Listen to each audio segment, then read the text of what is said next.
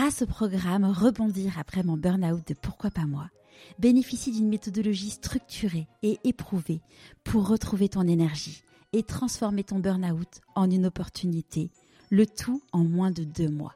Pour en savoir plus, rendez-vous dans les notes de l'épisode.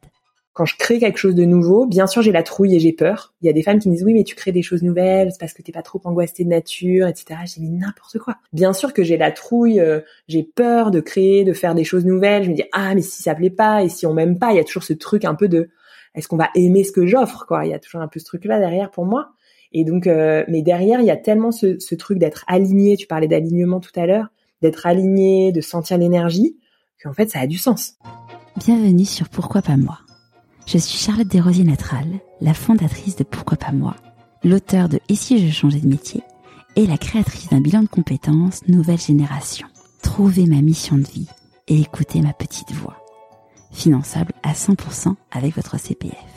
Grâce à des témoignages sans coupe, découvrez les véritables coulisses de ceux qui ont écouté leur petite voix. Pourquoi pas moi Le podcast qui t'invite à écouter ta petite voix. Aujourd'hui, j'ai l'immense plaisir de vous présenter Leslie. Suite à sa maternité, Leslie a souffert d'un manque total de sens dans son travail.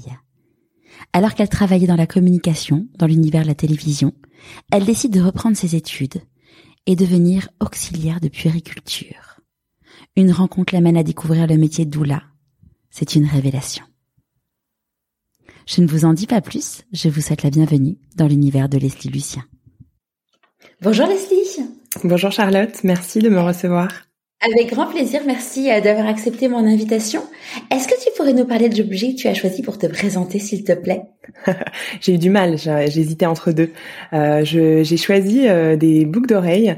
Euh, c'est des boucles d'oreilles qui sont toutes dorées et qui sont en forme de soleil. Et je les porte beaucoup, ces boucles d'oreilles.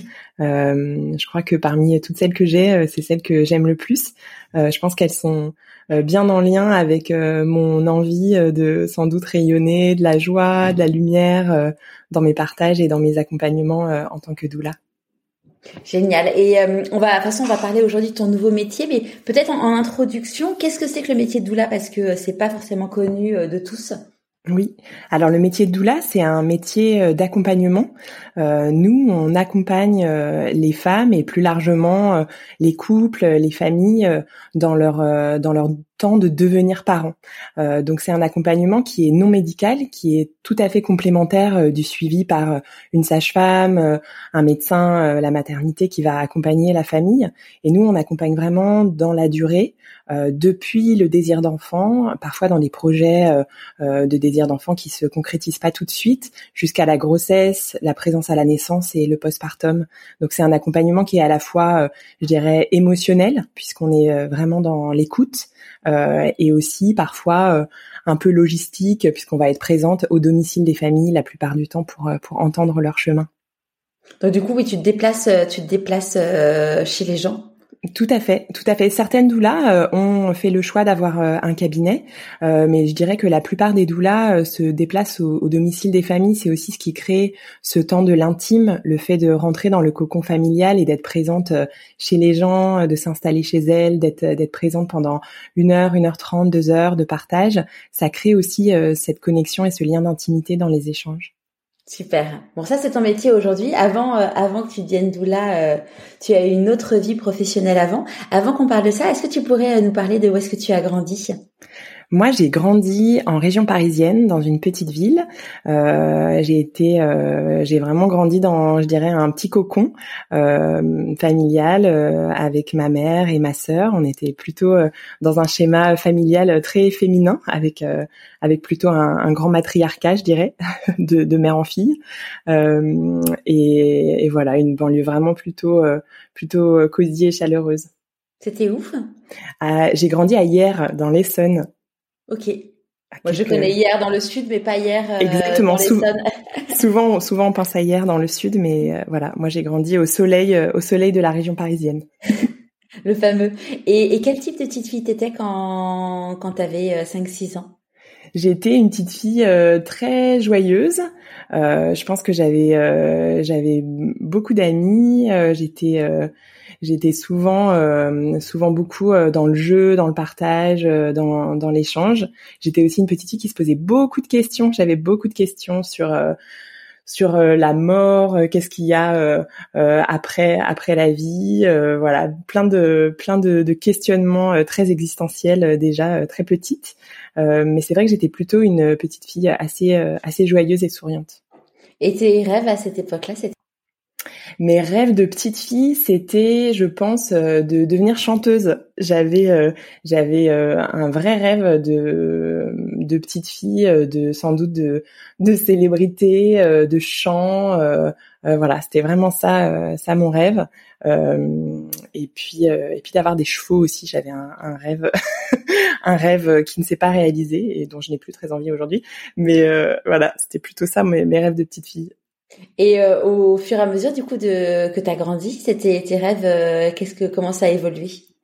Ça a évolué. Je pense que j'ai été plutôt une, une, une adolescente euh, un peu plus un peu plus torturée. Je pense que la période du collège et je le vis en ce moment parce que ma grande fille est en cinquième, donc euh, je commence à, à, revivre cette période du collège un peu euh, challengeante. Donc ça a été une période plutôt compliquée pour moi dans le lien aux autres, le changement du corps, le changement, les changements émotionnels liés à l'adolescence aussi. Euh, donc mes rêves, ils ont beaucoup changé. Peut-être à ce moment-là, j'avais, j'en avais plus trop en fait. Je pense c'était une période euh, avec plutôt des questionnements et, et où tout le monde commençait à dire ah moi tiens j'ai envie euh, de faire tel métier, moi je voudrais faire tel métier. Tout le monde commençait à dessiner des choses et pour moi c'était très abstrait ça. C'était vraiment, ça l'a été assez longtemps d'ailleurs de de devoir choisir un métier, une profession. voilà, c'était quelque chose qui était plutôt difficile. Et du coup, comment ça s'est passé pour toi? Euh, ça s'est passé. Donc moi, moi j'avais un an d'avance à l'école, donc j'ai passé mon bac euh, quand j'avais 17 ans. Et à ce moment-là, euh, bah, c'est un peu le moment des grandes décisions quand même, même un petit peu avant, quand on, à cette époque-là, on choisissait un peu les filières, etc. au lycée. Mais moi, j'ai j'ai choisi un peu une filière générale en me disant bon, ça ouvre un peu toutes les portes. C'est ce qu'on disait à cette époque-là, il y a 20 ans. Et j'ai l'impression d'être un dinosaure en disant ça. et, et en fait, à ce moment-là, j'avais pas trop d'envie précise professionnelle. Et, euh, et j'avais un, un, copain de classe qui parlait très bien anglais, dont la maman était, euh, dont la maman était notre prof d'anglais. Euh, et, et, je me suis dit mais c'est génial, Simon il parle anglais couramment, euh, c'est vraiment, c'était trop chouette en fait de pouvoir parler avec lui. Je l'entendais euh, parler anglais, passer de l'anglais au français avec sa mère dans les échanges, etc. Et je me disais mais en fait moi c'est ça que je veux faire. Tout le monde veut aller à la fac, faire une prépa, et moi en fait j'ai envie d'aller apprendre l'anglais. Donc à ce moment-là, j'ai un peu par hasard dans un dans un centre d'information et d'orientation qui était lié au lycée, euh, j'ai trouvé un document, euh, une, publicité sur euh, un organisme qui s'appelle Programme internationaux d'échange (PIE) et qui organisait et qui organise toujours, c'est un super organisme qui organisait des voyages d'échange à l'étranger. Donc on partait pendant un an euh, vivre dans une famille d'accueil à l'étranger, dans un pays de notre choix, euh, et on allait vivre toute cette année à l'étranger dans cette famille et aller au lycée aussi. Donc c'était euh, une voilà une vraie envie, une vraie découverte. en y repensant maintenant, je me disais oh là là, j'avais 17 ans. je me demande si j'avais peur. J'arrive pas trop à me souvenir en fait. Est-ce que j'avais peur Mais voilà, j'ai eu la chance. ma mère m'a dit super, t'as envie de faire ça on te soutient complètement dans ce projet, même si elle pleurait de son côté de se dire ah ma petite fille. pendant. Et donc je suis partie euh, pendant un an aux États-Unis. Je suis partie. Euh, on choisissait pas la destination euh, de, de départ, enfin de oui la destination. Et, euh, et moi j'ai choisi d'aller aux États-Unis et j'ai été dans une famille qui habitait dans l'Iowa. Alors l'Iowa, c'est vraiment le Midwest américain. C'est c'est euh, pour ceux qui connaissent euh, David Lynch, c'est il a fait un film qui s'appelle euh, The Straight Story et c'est un monsieur qui se, qui est sur un tracteur et qui voyage dans tout le dans tous les États-Unis avec son tracteur. Et ben moi j'étais là à côté du tracteur avec les cochons euh, dans les dans les fermes. voilà, c'était vraiment une immersion complète et j'ai quitté complètement ce que je connaissais en France et ça a été une expérience formidable pour moi. Et comment ça s'est passé le retour en France? Tu t'es retournée en France d'ailleurs? Oui, je suis retournée en France après cette année, donc j'ai vécu vraiment une année euh, complètement coupée de ma famille. On s'appelait une fois par semaine, euh, le mardi après-midi, je me souviens, pour euh, se raconter quelques quelques éléments de notre semaine. Mais bon, il n'y avait pas d'internet, etc. à ce moment-là, donc on était vraiment complètement, c'était une immersion totale. Et au bout de, quelques semaines, quelques mois, bah, j'ai commencé à, à, vraiment être dans cette immersion et à parler anglais complètement, à rêver en anglais, à, à vivre ma vie au lycée. Voilà, c'était vraiment formidable. Et quand je suis rentrée, euh, bah, je suis rentrée en parlant anglais couramment, ce qui était génial.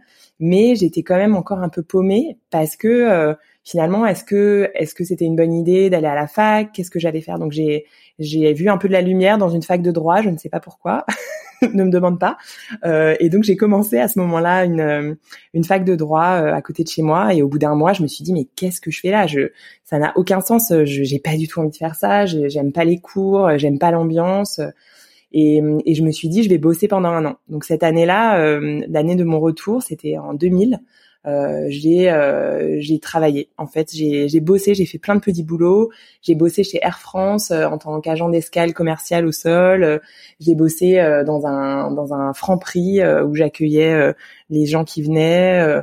j'ai fait plein de boulots, des, du démarchage téléphonique, des enquêtes. voilà, vraiment c'était hyper large. Et, euh, et à la fin de cette année-là, je me suis dit, OK, ce que j'ai vraiment envie de faire, c'est de parler anglais et aussi d'être dans le commerce, euh, tout ce côté un peu international, marketing. Je commençais à un peu voir de la lumière à cet endroit-là. Et je me suis dit, je vais intégrer une école de commerce. Et donc, c'est là où j'ai commencé mon chemin, euh, je dirais, plus scolaire et plus classique finalement. Et euh, du coup, quand tu as intégré l'école de commerce, comment l'a vécu ton entourage? Euh, plutôt bien, plutôt rassurée. Je pense que ma famille était un peu inquiète de me voir décrocher euh, du, du, côté scolaire au retour des États-Unis. Euh, surtout que moi, je suis euh, bah, issue d'une famille de profs où voilà le, le, le travail, l'école, c'est quand même assez assez valorisé du côté de ma famille. Donc il y avait cette inquiétude et donc le fait de me voir un peu rentrer dans le droit chemin, c'était un peu c'était un peu la sécurité et voilà tout à coup la confiance se remettait un peu un peu en place. donc voilà, j'ai pu j'ai pu euh, démarrer euh, démarrer mon école de commerce euh, et, et, voilà après c'était plus plus tracé j'ai envie de dire. T'as fait quoi du coup comme école? J'ai fait une école de commerce qui s'appelle l'école supérieure de gestion euh, dans une section qui était euh, le SG qui est dans une section qui était à l'époque euh, commerce international. Donc c'était un, un, cursus bilingue et qui permettait à la fois de d'avoir des cours en anglais puisqu'on on apprenait tout le tout le marketing en anglais et il y avait des cours aussi en français. Donc c'était ce côté bilingue et c'était vraiment pour moi c'était vraiment idéal à ce moment-là. Et comment ça s'est passé tes premiers jobs? Mes premiers jobs, euh, donc j'ai fait pas mal de stages et assez rapidement, je suis revenue à mon rêve de petite fille euh, de euh, de ce côté un peu euh, show business, voilà les paillettes, tout ça. Je pense que c'était un peu mon mon attrait de la petite Leslie de 5-6 ans dont je te parlais tout à l'heure. Et, et, donc assez rapidement, je me suis dit tiens, j'aimerais bien travailler plutôt dans le domaine de l'audiovisuel. Ça, ça c'est ça c'est apparu assez vite. Donc j'ai fait des stages dans des chaînes de télé, j'ai bossé un peu chez Paris Première enfin voilà, des, des stages comme ça euh, euh, progressivement qui me qui m'amenaient vers euh, vers le l'audiovisuel, le marketing de l'audiovisuel. Et donc j'ai fait un troisième cycle ensuite à la Sorbonne qui était vraiment un, un, un troisième cycle de marketing de l'audiovisuel. Donc mes premiers boulots, ça a été des boulots euh, vraiment en lien en lien avec ça, des, des notamment j'ai eu la chance dans un de mes stages de faire un, un stage avec une femme Emmanuelle qui m'a qui était enceinte à ce moment-là et qui m'a du coup beaucoup transmis de choses et donc elle a beaucoup compté sur moi et donc j'étais euh, j'étais vraiment euh, euh, très valorisée dans, dans cette agence dans laquelle j'ai commencé à travailler qui s'appelait Gédéon. euh, et donc euh, et donc j'ai commencé à, à être euh, chargée de production, puis chef de projet. Voilà, progressivement, j'ai monté un peu le, les petites échelles, la petite échelle de, de la boîte où j'étais. et voilà, ça m'a permis de gérer des équipes, d'être en lien avec les clients. je gérais les briefs, les briefs créatifs aussi. Donc c'était vraiment une super expérience pour moi. Et, et là, du coup, quand tu faisais ce métier, t'étais comment t'étais? Tu te sentais bien? Comment t'étais euh... Je me sentais bien, je me sentais à ma place, je me sentais assez stressée. C'était une période qui était assez challengeante pour moi. Euh, euh, du fait d'avoir à gérer des budgets avec euh, quand même, euh, je dirais beaucoup d'argent. C'était c'était quand même assez assez stressant pour une jeune femme. Je pense que je devais avoir 23 ans, quoi, 23, 24 ans à ce moment-là. et donc pas mal de stress et à la fois beaucoup de bonheur et beaucoup de joie parce que je travaillais dans une équipe vraiment. je suis restée assez longtemps dans cette agence et et j'ai vraiment été beaucoup valorisée dans ma manière de travailler. j'ai travaillé avec des équipes qui étaient qui étaient très belles. Donc il y avait aussi tout ce lien affectif et et, et d'échanges, de partage qui était vraiment super. Donc j'étais à ma place. Clairement, j'étais à ma place. C'était formidable. Par rapport à cette époque-là. Ouais, exactement, mmh. exactement. Mmh. Qu'est-ce qui a du coup euh, changé justement le fait que tu étais plus à ta place? Euh, je pense clairement euh, le passage de la maternité. Pour moi, ça a été un, comme beaucoup de femmes, c'est vrai qu'il y a beaucoup de femmes qui partagent ça. Euh, le le changement euh, de devenir mère m'a amené beaucoup de questionnements sur le sens euh, de ce que je faisais dans mon quotidien. Euh, j'aimais, je m'amusais, euh, c'était vraiment très positif. Et à la fois, j'avais une partie de moi qui se disait bon, est-ce que finalement, quand tu avais fait des tests psychologiques quand tu étais au lycée sur ce que tu voulais faire plus tard, ça te disait pas que tu pourrais travailler dans le care, dans le soin des autres, etc. Est-ce que tu devrais pas aller chercher à cet endroit-là? Donc ça, je pense, la maternité a révélé des questionnements et, et j'ai pris le temps euh, pendant ma première maternité. Donc Léonie est née en 2010 et ma deuxième fille Zélie est née en 2012. Donc ça a été une période où euh, j'allais avoir 30 ans et je pense que c'était un peu un, un, un gap, euh, un, un, cheminement qui m'amenait vers OK, il y a eu cette période de vie, 20-30 ans, c'était formidable, je me suis engagée professionnellement, l'audiovisuel c'était super, mais il y a une autre porte qui est en train de s'ouvrir pour moi je sentais vraiment ça. Et comment euh, comment euh, ton corps t'a parlé? Je pense que mon corps m'a parlé de différentes façons. Euh, quand j'ai repris, quand j'ai repris le, boulot à l'agence après la naissance de Léonie, j'avais demandé à prendre un 4-5e, donc je travaillais pas le lundi. Euh, donc je me sentais finalement, c'était super, et à la fois je me sentais, j'avais l'impression de devoir faire le boulot que je faisais en cinq jours, de devoir le faire en quatre. Euh, que quand je partais le vendredi soir, on me disait bon bah lundi euh, il y a le rendez-vous, euh, la, la, réunion, da, da, da. et moi je disais mais vous savez le lundi je suis pas là quoi. Donc donc j'étais toujours finalement dans un espèce de décalage entre ces deux vies, comme si elles pouvaient pas s'imbriquer l'une dans l'autre. donc ça c'était de plus en plus difficile. Donc je pense que mon corps m'a dit, euh, et, mon couple aussi, bien sûr, c'était un échange dans, le couple, mais moi, j'ai vraiment poussé euh, pour que, pour voilà, qu'on ait un deuxième enfant assez rapidement. Euh, je me disais, bah ok, là c'est maintenant. Euh, moi, je voulais avoir deux enfants avec mon compagnon, c'était toujours un peu dit ça. Donc, je me suis dit, écoute, si à un moment j'ai envie de changer de vie, je sens que bah là c'est en train de se faire maintenant.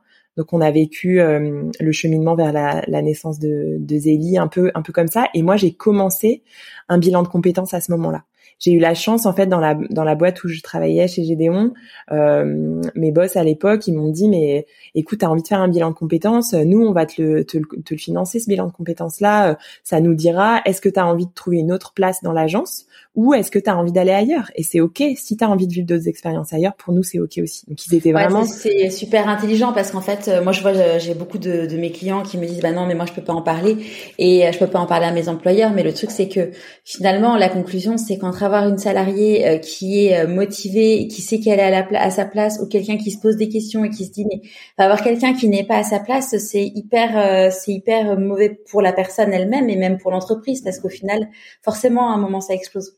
Mais c'est exactement ça, ce que tu dis Charlotte, c'est vraiment ce que j'ai ressenti, c'est que il y avait ce moment où j'osais pas forcément dire est-ce que j'allais en parler de ce cheminement et à la fois le fait d'avoir libéré cette parole-là et d'avoir été entendue, ça m'a vraiment permis de dire euh, ma vérité. Et je pense que de toute façon, j'étais plus à ma place dans cette agence. Je commençais à avoir des pensées plus négatives, j'étais moins moi qui suis plutôt très positive de nature et plutôt dans un élan de d'emmener l'équipe dans quelque chose de positif, je devenais finalement un peu cet élément qui râle, qui est pas content, qui a pas assez de vacances, qui a pas assez d'un Tu vois un peu cette, cet état d'esprit là. Donc je pense que tu as complètement raison. C'est important aussi pour le monde de l'entreprise d'entendre ça, que tu peux pas garder quelqu'un euh, contre son gré finalement. Donc l'accompagner et le soutenir, c'est précieux. Et puis, euh, c'est prouvé que quand une personne n'a pas de sens, et en fait, euh, tu rentres dans un engrenage qui est hyper euh, négatif, même si, en effet, tu es une personne qui a envie, qui est professionnelle, c'est plus fort en fait que soi. En fait, quand on n'est pas à mm. sa place, on devient moins performant, on, on a moins envie, on se sent moins envie, et donc du coup, c'est une spirale qu'il faut qu'il faut casser, quoi. Mm, exactement, exactement. Et c'est vrai Oui, vas-y, vas-y. C'est vrai que le bilan de compétences m'a vraiment permis ça, de, de mettre en lumière. Alors c'est quelque chose que j'aime bien raconter euh, quand, quand euh, parfois j'ai des, des femmes qui viennent vers moi en disant oui, mais est-ce que tu conseilles un bilan de compétences? Parce que moi on m'a dit que c'était nul, que ça servait à rien, etc. Moi la, la, la manière dont je l'ai vécu, enfin la façon dont je l'ai vécu, c'est que quand j'ai réfléchi à ce bilan de compétences, je savais que j'avais un budget pour euh, le financer et j'ai rencontré plusieurs personnes. J'ai rencontré plusieurs intervenants sur ce bilan de compétences. Euh, donc il y avait, c'était plutôt des psychologues d'ailleurs, euh, et euh, il y en a qui m'ont dit ah mais vous avez envie d'autre chose, c'est vraiment super, bravo, oh là là c'est tellement magnifique de vous mettre en lien avec vos envies, etc. Et il y en a une, elle s'appelait Virginie. Virginie, elle m'a dit mais vous vous rendez compte en fait de ce que vous êtes en train de me dire? Vous allez quitter un métier où vous gagnez très bien votre vie, vous êtes valorisé professionnellement. Euh, à la fin de l'année, on vous donne des primes en vous disant c'est génial ce que tu fais, euh, euh, bravo, on adore t'avoir dans notre équipe. Et vous allez quitter ça pour faire un métier où vous savez pas ce que vous allez gagner, vous allez redescendre socialement sur l'échelle sociale. donc en fait, elle, elle m'a dit un truc qui m'a fait dire ah mais c'est avec elle que je dois travailler parce qu'en fait elle m'a elle est venue euh, gratter, creuser aux endroits qui étaient les endroits finalement douloureux pour moi, où je me dis mais en fait oui, elle a raison, c'est ça mon doute. C'est est-ce que c'est ok de quitter un métier où t'as fait une école de commerce. Euh, il y a vraiment cette vision de, je dirais, de réussite sociale que je, que je portais moi. Euh, euh, t'as fait une école de commerce, tu parles anglais couramment, euh, t'as des boulots dans la télé, donc euh, la télé, tout le monde a toujours envie de savoir ce qui se passe là-bas. donc il y avait à cette époque-là, j'avais j'avais tout quoi en fait. Et moi, j'étais en train de remettre ça en question. Et donc cette cette consultante, elle m'a vraiment aidé profondément à aller chercher en moi pourquoi je voulais quitter pourquoi je voulais quitter et pourquoi c'était ok de quitter en fait. Ouais, c'est un vrai sujet, tu vois. Euh, enfin, moi à l'époque, suite à mon burn-out, euh, je me suis dit, ok, euh, qu'est-ce que je veux faire de ma vie? J'en avais absolument aucune idée. Et on m'avait dit fais un bilan de compétences, mais comme les personnes finalement que tu avais rencontrées, enfin que tu as rencontrées, moi clairement il y a rien qui euh, qui me parlait et, euh, mm. et du coup c'est pour ça que j'ai créé en fait finalement ma propre méthode pour aider les personnes aujourd'hui parce qu'en fait aujourd'hui moi ce, enfin, ce que j'ai compris par rapport à à tout ce qu'on ce qui existait, c'est que c'était vraiment orienté très professionnel mm-hmm. et que euh, le truc, c'est qu'en effet, c'est ce que tu dis, c'est que si tu ne sais pas qui tu es, euh, comment savoir euh, vers quoi tu vas Et mm-hmm. d'ailleurs, bon, tu, tu vas tu vas nous développer plus ton activité aujourd'hui, mais le vrai le vrai enjeu, c'est de permettre aux gens de trouver leur why, c'est quoi leur raison d'être? Et mm. une fois que tu as ton why, tu regardes après ton how qui correspond en fait à ton talent, ta zone de génie, ta singularité et c'est après où tu regardes ton quoi qui est ton métier. Hmm. Et le métier, t'en es là, on va pareil, on va en parler. T'en es le merveilleux exemple, c'est que tu n'es pas un métier dans une case, tu as un multimétier que tu as pu façonner par rapport à, à, à, ton à ton why. Hmm. Et puis après, tu as la notion de du where qui est l'environnement, hmm. euh, qui correspond exactement à quel est l'environnement qui respecte tes valeurs Parce que si tu es dans un environnement qui ne respecte pas tes valeurs, tu seras pas bien. Quel est euh, l'équilibre vie pro vie perso que tu veux? Parce que le truc c'est que euh, voilà aujourd'hui tes filles euh, il y en a une qui est au collège euh, enfin les deux d'ailleurs maintenant j'imagine elles sont au collège. Ouais presque. CM2 5e et, et en fait oui il y a tes, enjeux d'aujourd'hui sont pas ceux de demain ils sont pas ceux que tu avais quand tes filles étaient petites. Et donc ça c'est des trucs où il y a enfin il faut arriver à faire évoluer ça parce que euh, parce qu'en fait euh, oui euh, le bilan de compétences traditionnel où on te fait passer un QCM et c'est c'est fini et, et clairement moi enfin c'est une de mes grandes fiertés quand je vois des personnes qui se sont jamais fait accompagner ou qui ont ou qui ont déjà fait des bilans de compétences me dire bah oui ça y est je sais pourquoi je mmh fais et qui ont un, une énergie à la fin en mode mais évidemment j'y vais parce que c'est sorti de leur trip quoi. Bien sûr ouais, ouais. ouais. c'est c'est vraiment ça. Je trouve que tu as raison complètement sur euh, sur euh, aller vraiment chercher euh, quelles sont tes valeurs de vie comment comment tu as envie de de vivre ta vie en fait. Puisque c'est moi c'est vraiment ça que j'ai traversé. C'était tout à coup il y avait plus d'adéquation entre ce boulot, bien sûr, où je gardais des choses qui étaient positives, rien n'était complètement négatif, mais j'avais plus cet entrain. Et c'est là où, où, tu parlais de burn-out tout à l'heure. Moi, j'ai pas vécu de burn-out, mais je, je sentais que ça pouvait aller vers ça. Vers euh, vers euh, ouais ce, ce côté euh, négatif qui tourne en boucle où tout à coup tu peux plus te lever parce que parce que t'as plus l'élan quoi en fait. Donc ouais bah, je te rejoins. Ouais, tu te tu te tues à petit feu en fait. Si t'es pas si t'es pas finalement aligné enfin moi ce que j'ai compris du coup depuis le burn-out c'est que si t'es pas aligné avec qui tu es si tu n'es pas à ta place mmh. tu vois le nombre de personnes qui m'ont dit bah j'ai fait un bilan de compétences traditionnelles et puis bah en fait deux trois ans après bah, je suis revenue au, au même état, même limite pire, parce qu'avec avec un côté genre, mais, mais en fait, je vais jamais y arriver à trouver le truc. Je dis, mais oui, mais si vous pouvez, parce qu'en fait, si vous trouvez votre why, bah c'est c'est là où c'est là où ça va vous guider. En fait, c'est c'est comme disait euh, une de mes clientes, t'as euh, si t'es es sur un bateau, si t'es un capitaine et que t'as pas de cap, euh, bah voilà, ton bateau c'est comme une coquille, c'est comme une coquille vide, quoi. Tout à fait, ouais. c'est vrai. Et donc, qu'est-ce que ça a raconté du coup ton bilan de compétences? Mon bilan de compétences, il m'a vraiment amené à, repenser cette idée euh, de, de l'intérêt quel était pour moi pourquoi à cet endroit-là ça devenait vraiment important euh, de mettre du sens pour moi professionnellement. Euh, et donc j'ai beaucoup travaillé sur ça. J'ai rencontré aussi beaucoup de personnes puisque se dessinait un peu cette idée de travailler dans le care donc euh, j'ai rencontré des sages-femmes des infirmières puéricultrices. Voilà j'ai vraiment fait des rencontres multiples je dirais autour des métiers du soin. C'était plutôt des métiers du soin des métiers du médical et ça m'a permis euh, de mettre en lumière le fait que euh, bah, moi j'avais envie plutôt d'être euh, dans l'écoute et dans l'accompagnement des familles. Et donc ce qui ce qui venait en, en premier comme métier, c'était le métier d'auxiliaire de puériculture. C'était euh, voilà, le, premier qui venait, il venait aussi plus facilement parce que moi j'avais mes filles étaient du coup toutes petites puisque Léonie avait deux ans et j'étais enceinte de Zélie, donc j'étais vraiment dans cette phase de euh, non mais j'ai aussi envie de prendre du temps pour être avec mes enfants, de profiter d'elles quand elles sont petites. Il y avait vraiment cette intensité aussi de la maternité avec le tout petit.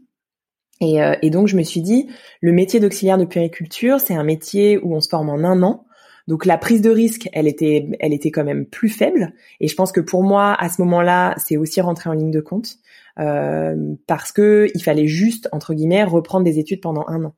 Euh, je ne crois pas que si, si j'avais dû à ce moment-là reprendre des études pendant trois ans, euh, pendant quatre ans, euh, je pense que la peur aurait été peut-être trop grande et j'aurais peut-être pas sauté le pas d'y aller. En tout cas, c'est comme ça que je l'analyse aujourd'hui. Euh, donc ça m'a vraiment permis de donner naissance à ma deuxième fille de manière plus sereine en me disant bah oui, c'est sans doute vers là que j'ai envie d'aller. Et puis, il y a eu un vrai bouleversement, c'est que quand j'ai donné naissance à ma deuxième fille, j'ai vécu une naissance qui n'était pas du tout la même que ma première j'avais vécu une première naissance assez médicalisée où je m'en je m'en étais beaucoup remise finalement au milieu médical, euh, ce qui était tout à fait ok pour moi à l'époque et mon vécu il était très positif. Euh, par contre, dans cette deuxième grossesse et dans cette deuxième naissance, j'avais plus du tout envie de la même chose. J'avais envie d'une naissance respectée, j'avais envie d'une naissance physiologique. Donc pour moi, ça voulait dire une naissance physiologique à l'époque, à l'époque faire naître mon bébé sans péridurale, euh, en étant vraiment actrice de la naissance de mon enfant avec mon partenaire, etc. Euh, et en fait, j'ai vraiment vécu une naissance qui a été un je dirais que dans ma vie, dans, ta vie, tu as toujours un peu des, turning points euh, qui, sont un peu euh, transformateurs complètement. Et la naissance de Zélie en fait partie puisque elle devait naître à la maternité. J'avais choisi une maternité de niveau 1, euh, accouchement physiologique, peut-être dans la baignoire si c'était possible, etc. Et en fait, j'ai accouché chez moi. Elle est née à la maison de manière inopinée je peux pas dire complètement qu'inconsciemment c'était inopiné, j'imagine en l'ayant analysé beaucoup après après sa naissance et c'était il y a dix ans donc euh, j'ai le temps de l'analyser depuis. Sans doute qu'au fond de moi c'était ce que je désirais, mais à ce moment-là je connaissais pas euh, la possibilité d'accoucher avec une sage-femme à domicile, j'avais aucune information autour de de l'accompagnement global de la grossesse, j'étais vraiment euh, complètement sur un autre prisme de la naissance et donc Zélie est née je l'ai mise au monde, euh, je dirais seule puisque puisque c'est moi qui l'ai mise au monde euh, dans notre chambre. Euh, et Gaël, mon compagnon. T'avais pas de, de, de, pompiers ou... Non, les pompiers sont arrivés après, donc du coup, elle est née vraiment euh, dans mes bras. Gaël était là. Euh, quand il m'a dit, bah on part à la maternité, je dis mais non, en fait, on part pas puisque puisque mon bébé là, il est en train de naître. notre bébé est en train de naître. voilà, il faut que tu appelles les pompiers. Je sais même plus si je lui ai dit ça, mais et, euh, et, donc lui, il a appelé les pompiers bien sûr. Et mais le temps, le temps qu'ils arrivent, euh, bah, c'est lui qui a réceptionné. Waouh. donc tu vois, c'était c'était plutôt intense. Donc comme comme comme point de de de ouais de changement comme point de bascule. Je pense que ça a été énorme pour moi. Je l'ai analysé plus tard, mais euh, donc donc voilà, il y a vraiment eu ce moment où je me suis sentie en puissance dans la naissance de mon En fait, c'est ça qui est fou que, enfin, tu vois, moi, ma deuxième, elle est née sans péridurale, mais euh, mais à la maternité, mm-hmm. et c'était un on va dire c'était plus un non choix qu'un choix qui est pas la péridurale mm. mais clairement alors ben en fait là ce qui m'a ce qui m'avait vraiment impressionné c'est de voir en effet comme euh, comme ton corset en fait Exactement. et c'est euh, alors je sais pas alors pense en même temps si je, on sait pas hein, si j'avais été euh, comme toi à la maison j'aurais sûrement pas eu le choix de d'aller de, d'aller accompagner la naissance avec les mains et compagnie. Mais mais ouais c'est fou de voir comme en effet on est t'as ton instinct animal qui, qui ressort quoi. Mmh, c'est ça. Et, et, pour moi tu parlais tout à l'heure tu disais mais comment tu te sentais dans le corps? Euh, moi à ce moment-là ça a vraiment changé quelque chose pour moi. De, de me dire je peux mettre au monde mon bébé en fait je me suis bah dans ma vie, en fait, je peux tout faire. Ouais, je peux tout faire. Ah, c'est clair. Je peux tout faire. Maintenant, euh, bien sûr que j'aurai la trouille de nouveau, j'aurai peur. Euh, euh toute, toute, toute nouveauté, chez moi en tout cas, amène de la peur, euh, euh, une forme d'anxiété, de me dire oh là là, est-ce que c'est une bonne idée, est-ce que je devrais faire ça, est-ce que non non non, moi je suis quelqu'un qui qui pense beaucoup, qui doute beaucoup aussi, euh, mais je sais que je peux le faire. Et je pense que la naissance de Zélie m'a vraiment amené ça, ce, ce cheminement-là, parce que et, et, je sais même pas si c'est le fait qu'elle soit née à la maison, parce que je pense qu'elle serait née à la maternité, sans doute ça aurait été aussi, j'aurais aussi vécu ça. C'était plus le fait de le faire moi et de le vivre moi. Euh, donc, donc pour moi c'était ça, c'est ça qui a changé. Le point de bascule, il est vraiment euh, à cet endroit-là, tu vois, dans mon cheminement. Et, et ensuite, bah ensuite euh, j'ai fait euh, j'ai fait mon congé maternité. J'ai été j'ai été en lien avec avec mon. Donc là, t'étais toujours au niveau professionnel, t'étais toujours dans l'agence? J'étais toujours à l'agence. À ce moment-là, j'étais toujours à l'agence. J'étais exactement, j'étais en congé mat. j'étais toujours à l'agence. J'avais à ce moment-là prévu de revenir euh, à l'automne quand ma fille aurait euh, aurait 5 6 mois. Euh, voilà j'ai j'ai tout était Et la formation c'était acté dans ta tête ou pas encore? C'était pas encore acté dans ma tête. Je pense que c'était encore en chemin et je je crois que la naissance la naissance de Zélie a vraiment marqué ce tournant de réalisation. Et puis il y a eu aussi toute une période postpartum qui a été difficile parce qu'après avoir vécu cette naissance finalement si intense, si belle, si autonome, actrice de ce qui se passait, bah, j'ai vécu un peu le contre-coup du postpartum avec euh, beaucoup de solitude, euh, de, petites filles à gérer, des questionnements d'allaitement, et j'ai rencontré à ce moment-là euh, des, des cercles de soutien, en fait, des cercles de soutien de femmes autour de l'allaitement. Et j'ai rencontré notamment une femme qui m'a beaucoup accompagnée. J'en parle d'ailleurs dans mon livre parce que j'ai observé chez elle, c'est elle qui animait ces, ces temps de parole entre femmes, j'ai observé chez elle à quel point son écoute était fine, son écoute active, sa manière d'être présente aux femmes, et je me suis dit mais c'est génial, c'est ça que je veux faire quoi euh, dans, dans mon métier. Donc ça, ça a un peu, euh, je dirais au, fur et à mesure, j'ai tricoté un peu ce cheminement vers le métier d'auxiliaire de puriculture. Et au moment où il a fallu revenir, là, euh, revenir à l'agence, là, on en a vraiment discuté avec avec l'équipe, avec avec mes boss surtout, avec Emmanuel qui, qui était qui était ma, ma chef et la, la responsable de l'agence. Et, et elle, elle m'a dit mais non mais c'est ok, on va faire un, on va faire un, une rupture conventionnelle euh, voilà, on a eu des années super avec toi, euh, euh, on est hyper content, on est super content que tu que tu t'ailles vivre autre chose. Donc j'ai cette chance aussi d'avoir croisé sur ma route, je dirais, des, des, des personnes qui m'ont soutenu. C'est vrai que quand c'est douloureux et quand c'est violent et quand le, la, rupture est dure, bah oui, je pense que c'est plus difficile sans doute de partir. Et, euh, et là, ça faisait combien de temps que tu étais dans l'agence? J'ai été dans l'agence euh, depuis euh, depuis six ans à peu près six ans, je crois. Euh, j'ai peur de dire une bêtise. Oui, c'est ça. Ouais, ouais. Oui. Donc, là, euh, du coup, rupture conventionnelle, donc tu as le droit au chômage. Exactement. Je rupture euh, conventionnelle. Tu commences tes études? Exactement. Je alors je prends un petit temps. J'ai pas commencé tout de suite, tout de suite parce que j'avais vraiment envie d'être encore un petit peu avec les filles, d'avoir ce temps pour être auprès d'elle. Et, euh, et donc janvier 2014, euh, je, euh, je démarre ma formation d'auxiliaire de périculture. je m'étais vraiment dépatouillée avec Pôle Emploi pour avoir les financements de l'école.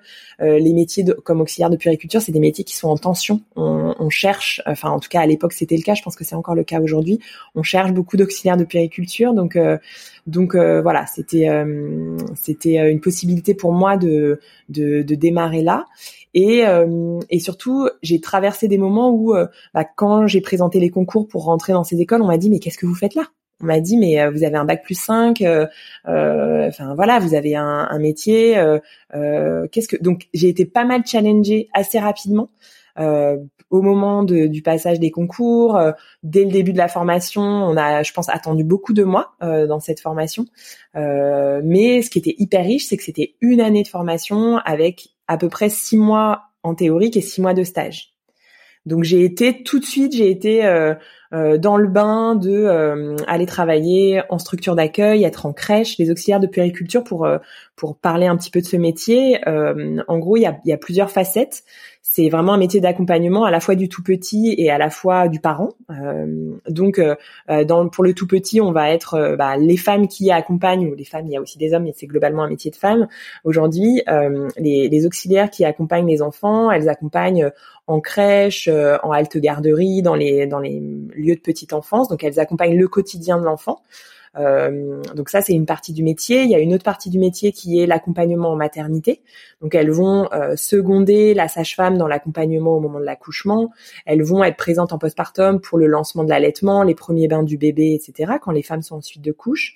Et puis il y a d'autres euh, endroits où les auxiliaires de puériculture vont pouvoir intervenir, notamment dans des dans des pouponnières où les enfants nés sous X sont sont accueillis euh, après leur naissance avant d'être adoptés. Euh, voilà, il y a, y a, pas mal d'endroits dans des dans des lieux euh, avec des enfants porteurs de handicap. Enfin voilà, des auxiliaires. C'est un métier qui est assez large, qui est que j'ai vraiment envie de dont j'ai vraiment envie de parler parce que c'est un métier qui est assez méconnu. Souvent, quand on parle des gens qui travaillent dans une crèche ou dans une maternité, on va dire ah bah il y avait une sage-femme, il y avait puis il y avait des dames. Alors c'est un peu, je trouve que c'est hyper euh, c'est un peu comme dans les écoles, on parle de l'institutrice et on parle des dames qui sont là à côté, mais on parle pas du métier d'ADSEM. Je trouve que c'est ah, important. à Marseille, ils appellent ça les tatas. Voilà, les tatas. Donc on est un peu, il y a, voilà, il y a vraiment pour moi cette idée de dire, bah oui, c'est un métier qui est finalement méconnu, mais qui c'est un peu les femmes qui travaillent dans l'ombre. je trouve qu'il y a. Même celles qui sont en première ligne. Euh, Exactement. C'est elles qui t'aident à donner le bain, la, enfin les, les moments les plus clés quand tu es à la maternité. Exactement. Euh, c'est elles qui sont là et et, et clairement, c'est euh, quand tu es en pleine nuit, c'est ta première nuit avec ton bébé, euh, c'est elles qui sont là, ouais.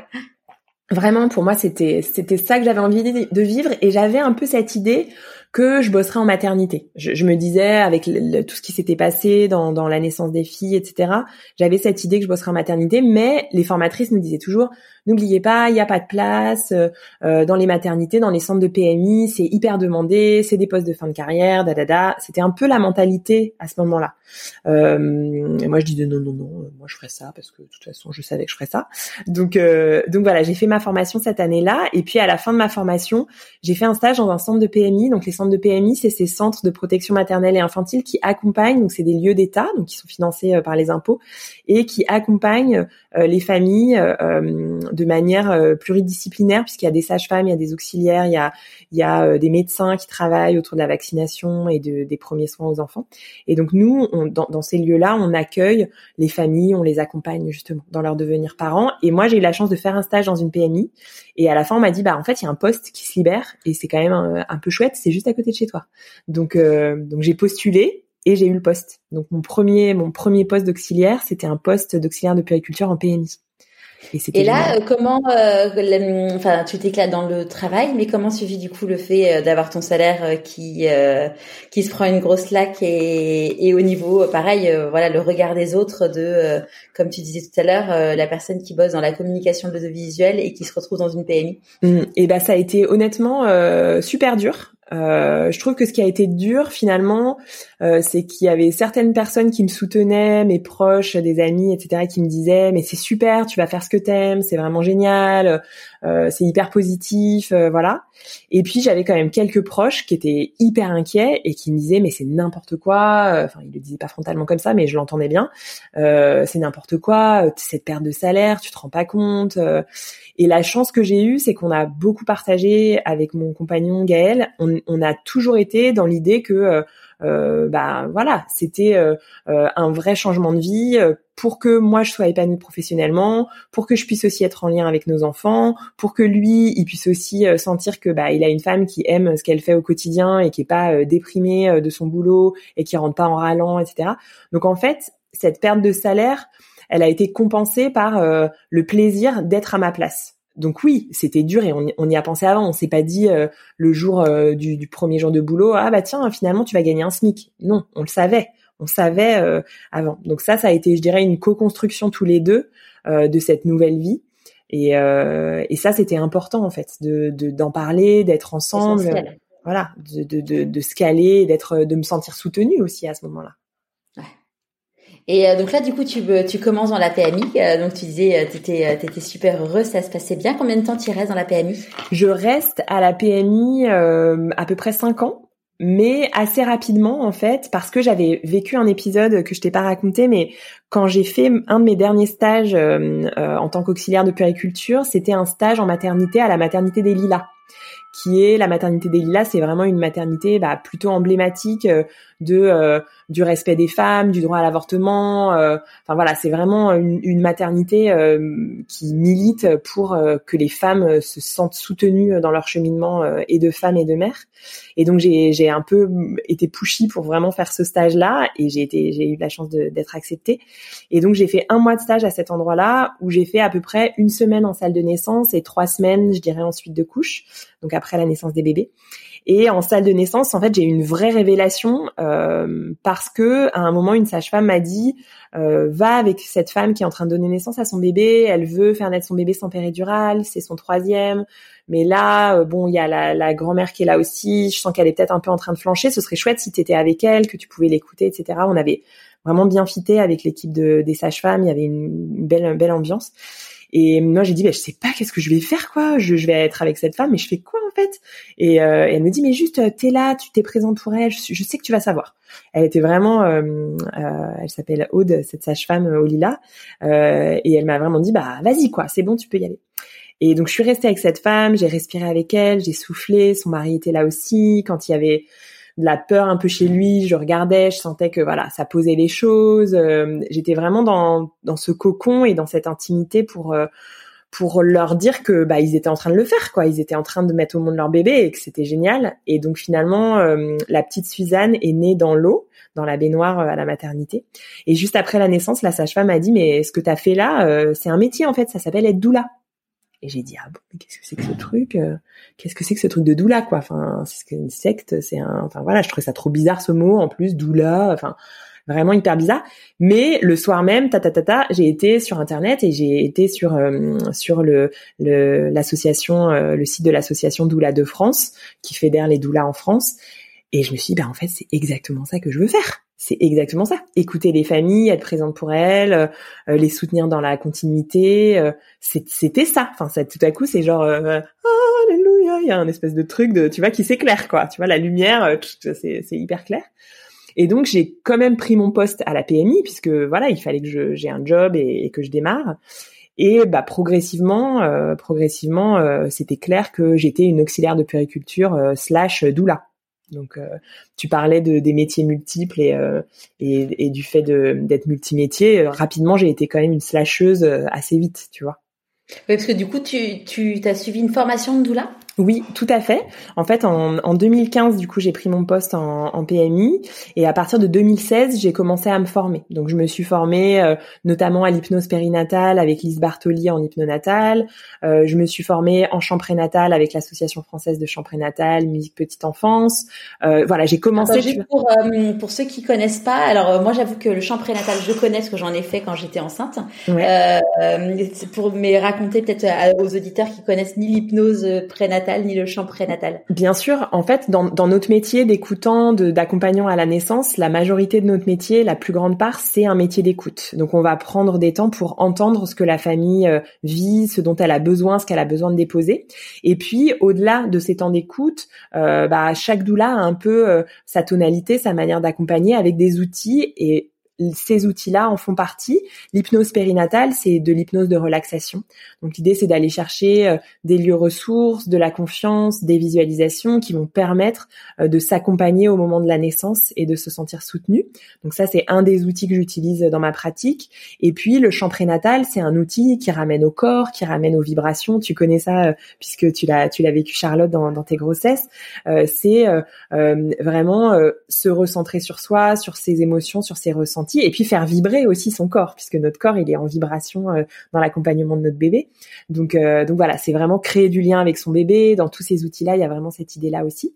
Euh, et voilà, moi à ce moment-là, c'était les outils que j'avais soit utilisés moi personnellement, soit dans lesquels je voyais vraiment une, une un plus, je dirais, à offrir aux familles. Donc c'est vraiment avec cela que je me suis euh, que, je, que je me suis formée au début, à cela que je me suis formée au début. Donc ça c'était à partir de 2016, 2017 et en 2017, je me suis dit bah j'ai envie d'être doula. Je, je, en fait, je suis doula. J'ai même pas, je me disais même pas j'ai envie d'être doula. Je me disais au fond de moi, je suis doula.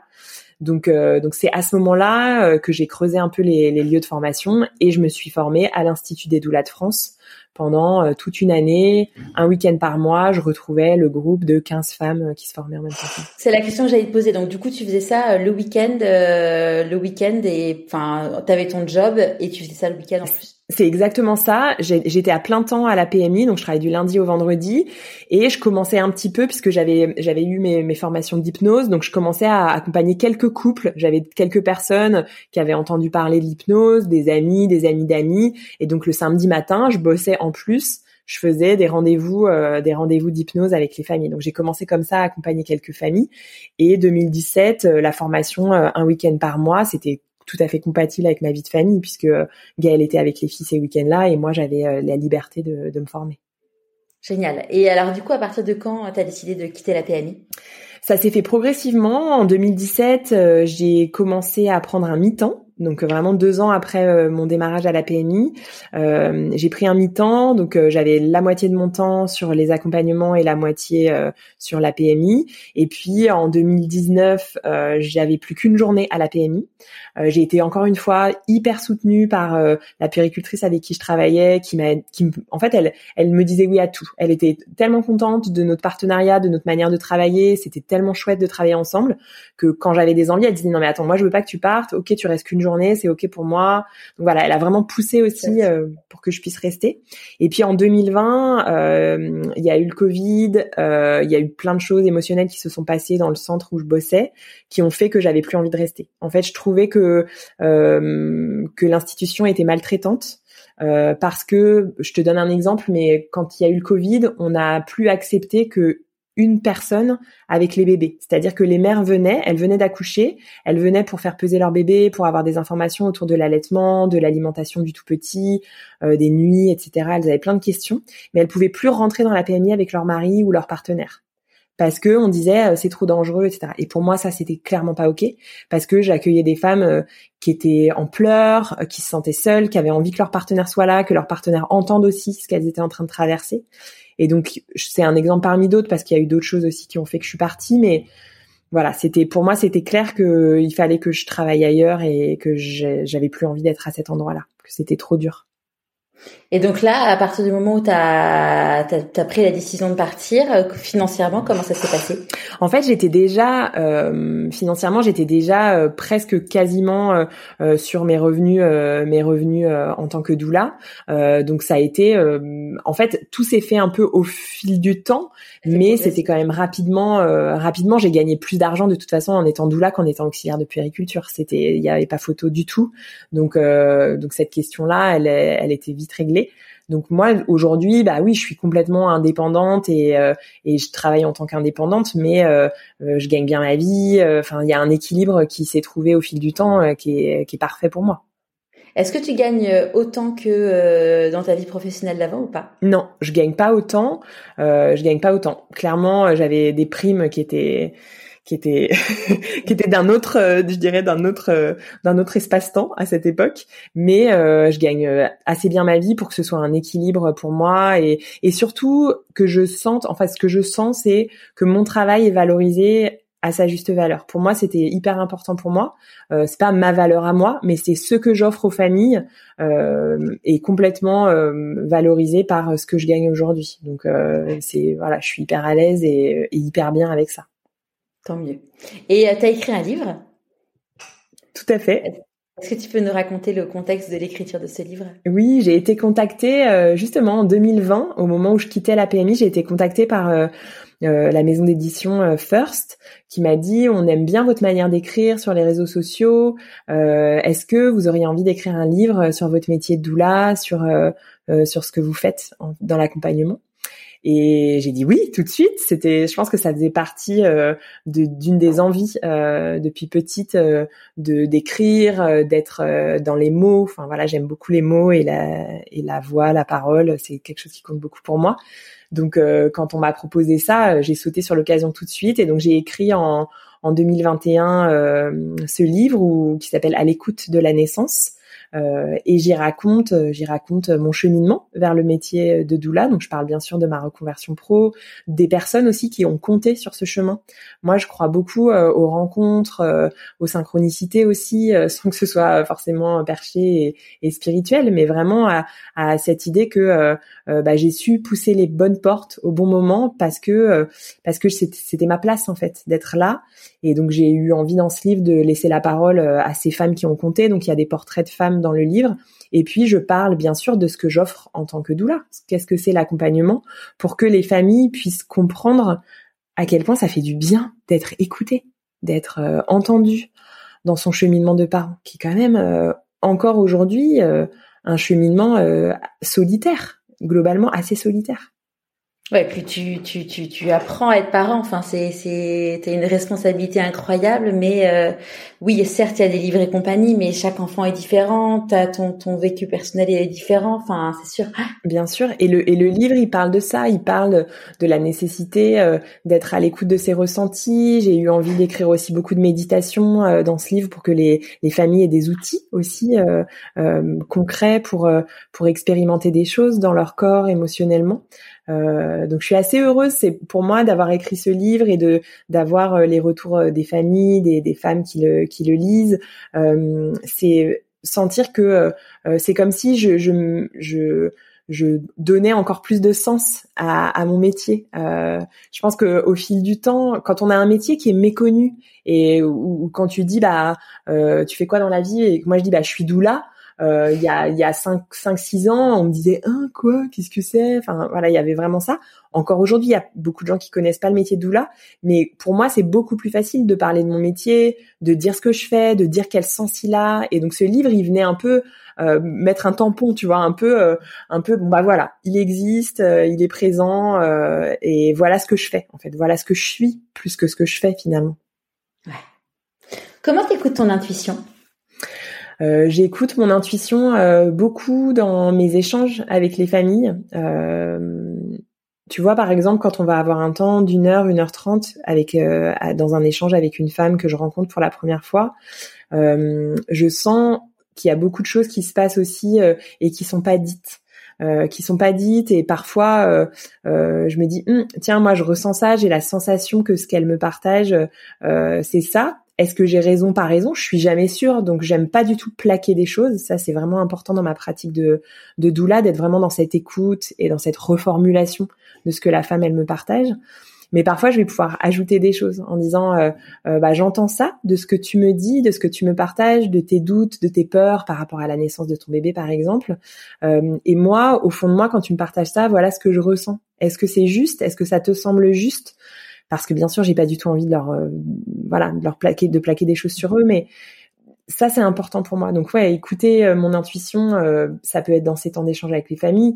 Et de manière générale je pense que je suis plus je vieillis et plus je suis dans cet espace de, l'intuitivité et, de, ressentir les choses parce que je, parce que je me sens plus à l'écoute de, de moi en fait. Donc ça, ça a plus de sens.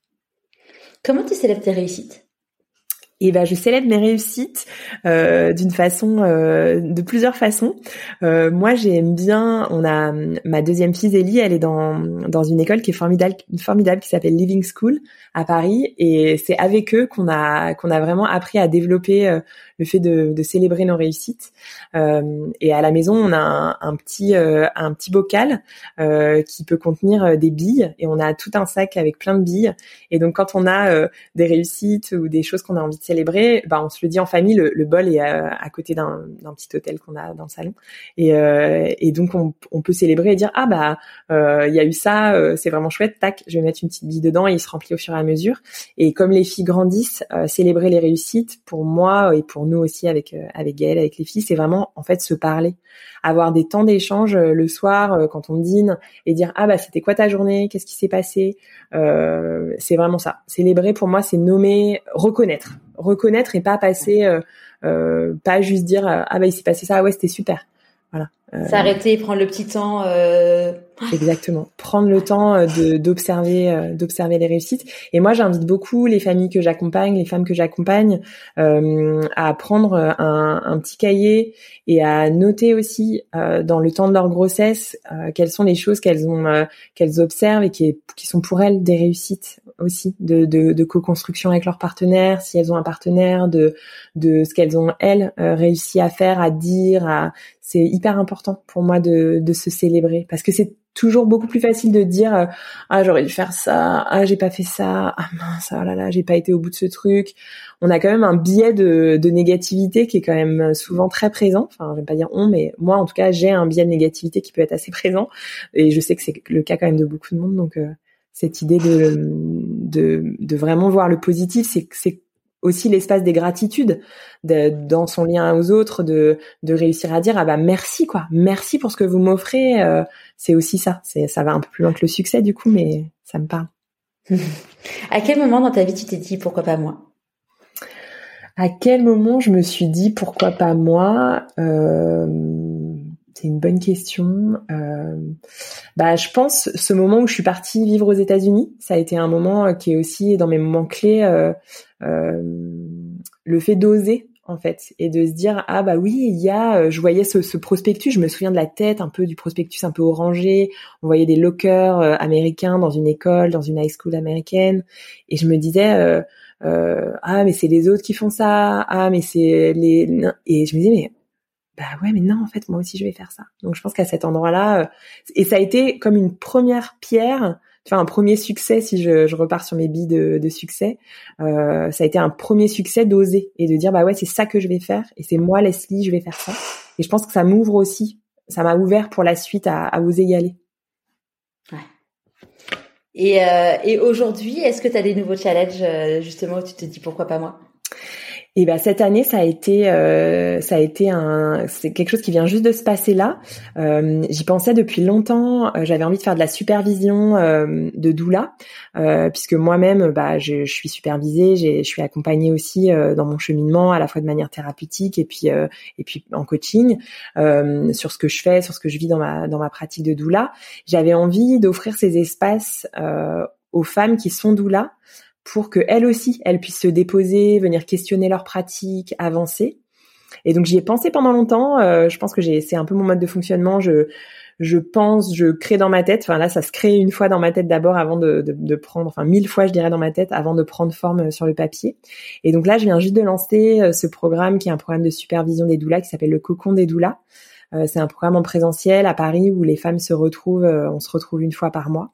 Et, et, voilà, ça a eu lieu cette semaine et j'ai vraiment mais le cœur euh, gonflé de d'amour euh, pour ces femmes et, et pour moi-même aussi de leur avoir offert cet espace. Donc euh, ça, ça a été ça a été un peu voilà le, le challenge des, des, derniers temps. Et, et moi, je me rends compte en fait, c'est une question que j'ai eue cette semaine. C'est marrant que tu me que tu me parles de ça parce que je me suis dit mais pourquoi je suis tout le temps en train de me dire il faut faire autre chose, créer autre chose, avoir un nouveau challenge? Est-ce que je pourrais pas juste être pépouse et me tu vois me poser euh, en, en, en, juste en m'appuyant sur ce que j'ai déjà créé? Et en fait, je me rends compte, euh, juste en le posant comme ça, en me questionnant sur ça, en, en, écrivant, je me suis dit, mais oui, en fait, je sais pourquoi je fais ça. Je le fais parce que derrière, je récolte quelque chose. Et ce que je récolte, c'est toujours de la joie, euh, de l'ancrage. Et ça revient, tu parlais tout à l'heure de mon pourquoi dans la vie. Moi, mon pourquoi, clairement, c'est euh, de rayonner de la joie et de, et de donner de la joie, de la douceur, etc. Je pense que c'est un peu la base de ce que je fais depuis que je suis bébé. Et, euh, et du coup, tu vois, c'est aussi en lien avec mon objet, avec mes boucles d'oreilles, soleil je, je, je, sens à quel point, euh, bah, en fait, quand je quand je crée quelque chose de nouveau, bien sûr, j'ai la trouille et j'ai peur. Il y a des femmes qui me disent oui, mais tu crées des choses nouvelles, c'est parce que t'es pas trop angoissée de nature, etc. J'ai mis n'importe quoi. Je, je voilà. Bien sûr que j'ai la trouille, euh, j'ai peur de créer, de faire des choses nouvelles. Je me dis ah mais si ça plaît pas et si on m'aime pas, il y a toujours ce truc un peu de est-ce qu'on va aimer ce que j'offre quoi? Il y a toujours un peu ce truc là derrière pour moi. Et donc, euh, mais derrière, il y a tellement ce, ce truc d'être aligné. Tu parlais d'alignement tout à l'heure d'être aligné, de sentir l'énergie, qu'en fait ça a du sens. Oui, et puis si on reste, euh, alors il y a des gens qui sont plus à l'aise avec ça, mais quand euh, quand quand tu fais tout le temps la même chose, tu rentres dans ta zone de confort et qu'à un moment tu tu tu tu tu t'es pas bien en fait. T'as besoin d'avancer, t'as besoin d'apprendre pour pouvoir se sentir en vie et c'est c'est un cheminement euh, mm-hmm. permanent en fait. Ouais, ouais, je sens ça, le, ce que tu nommes là de de se sentir en vie. Euh, pour moi, c'est ça que ça amène. Alors, ça amène aussi du questionnement. Où des fois, je me dis, mais ok, euh, reste un peu en mode laid back, euh, pose-toi, peut-être pendant un temps. Donc voilà, c'est à doser. Je pense qu'il faut que je, pour moi, l'enjeu, c'est de trouver l'équilibre entre créer des nouveaux projets et, et à la fois et à la fois, voilà, avoir de la sécurité, se poser. c'est important. Ouais, il y a une différence entre se disperser et avancer. Exactement. Ouais, tout à fait.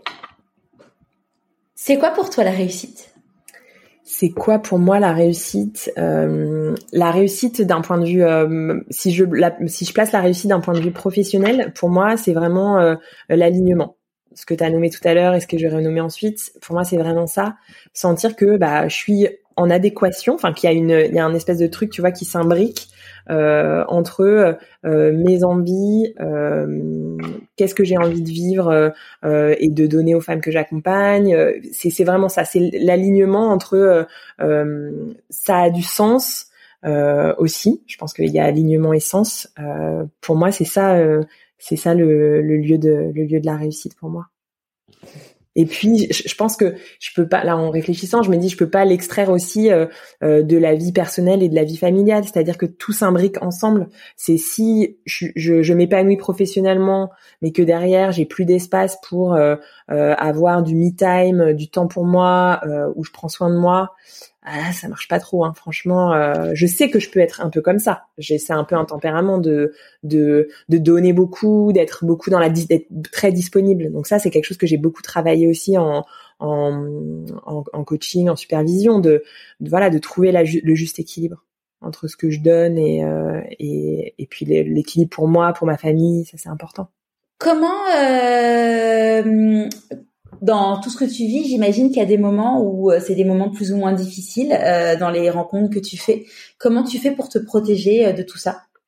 Ouais, c'est une vraie une vraie question très importante euh, dans le métier de doula puisque euh, on pense souvent au métier de doula comme euh, étant celui d'une accompagnante à la naissance où on va être présente dans le moment doux de l'accouchement, doux et intense de l'accouchement. Et en fait, c'est beaucoup plus large que ça puisqu'on est on est présent vraiment de manière transverse à tous les moments de, de la parentalité. Donc ça veut dire aussi parfois accompagner bah, des moments beaucoup plus durs. Ça peut être un deuil périnatal, une, une, grossesse qui malheureusement ne, ne va pas à son terme et donc la famille perd son bébé. Donc dans ces temps-là, par exemple, bah, c'est sûr qu'on est forcément touché. Euh, dans ma dans ma posture d'accompagnante à la naissance, euh, c'est tout à fait ok pour moi d'être touchée et euh, j'ai c'est une posture qui est vraiment euh, euh, dans l'horizontalité avec les familles. Donc ça m'arrive parfois quand euh, elles sont traversées par de la peine, du chagrin, des choses qui sont vraiment très douloureuses et difficiles, d'être présente avec elles et de pleurer avec elles. Pour moi, ce qui est important, c'est que je pleure pas sur moi et sur le fait que c'est ah c'est vraiment horrible et et vraiment c'est terrible et vraiment et ma peine ne prend pas une place énorme et n'étouffe pas ce que la famille est en train de vivre, tu vois. Mais euh, je vais être présente dans l'émotion et dans l'authenticité. Donc ça m'arrive assez souvent de, pleurer avec les familles que j'accompagne.